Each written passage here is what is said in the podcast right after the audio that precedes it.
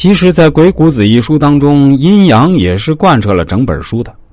鬼谷子说：“百之者开也，言也，阳也；合之者闭也，末也，阴也。阴阳其和，终始其一。”在鬼谷子看来，想要操控一个人，无非就是从阴阳两个方面来入手。举个例子，一个人很伤心难过的时候啊，这个时候他的心情是处于阴的。如果你想要安慰他，就要适当的说些开心的话，这就是用阳来调节阴，达到中和，情绪就会逐渐恢复平稳。如果你想要让他更加难过，则继续说一些不好的事情，加深对方心阴的一面。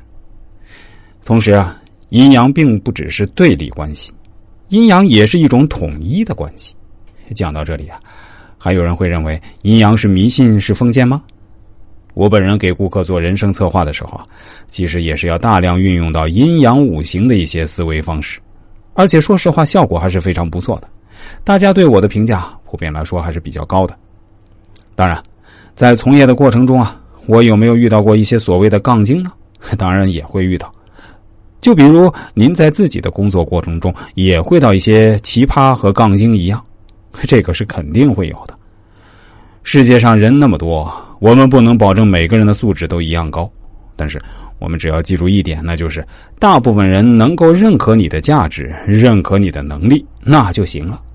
而在我的从业过程中，我可以拍胸脯非常自豪的说，大部分的听众或者网友啊都是非常认可我的，这让我感到非常欣慰。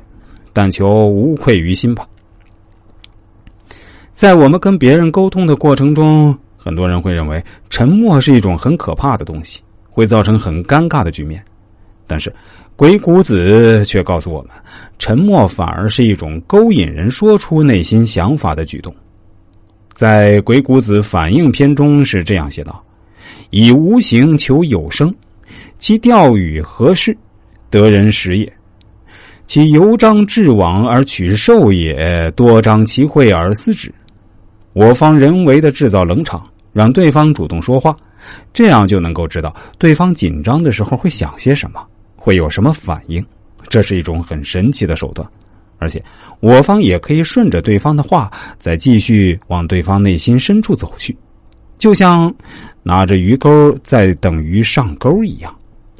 当然，我们一定还要注意啊。在与人实际沟通过程中，很重要的一个原则，那就是要对自己交流的对方有一个足够深刻的了解。也就是说，要做好前期的信息调查工作，以及针对性的调查。鬼谷子提出了一个信息框架，这一点是非常重要的。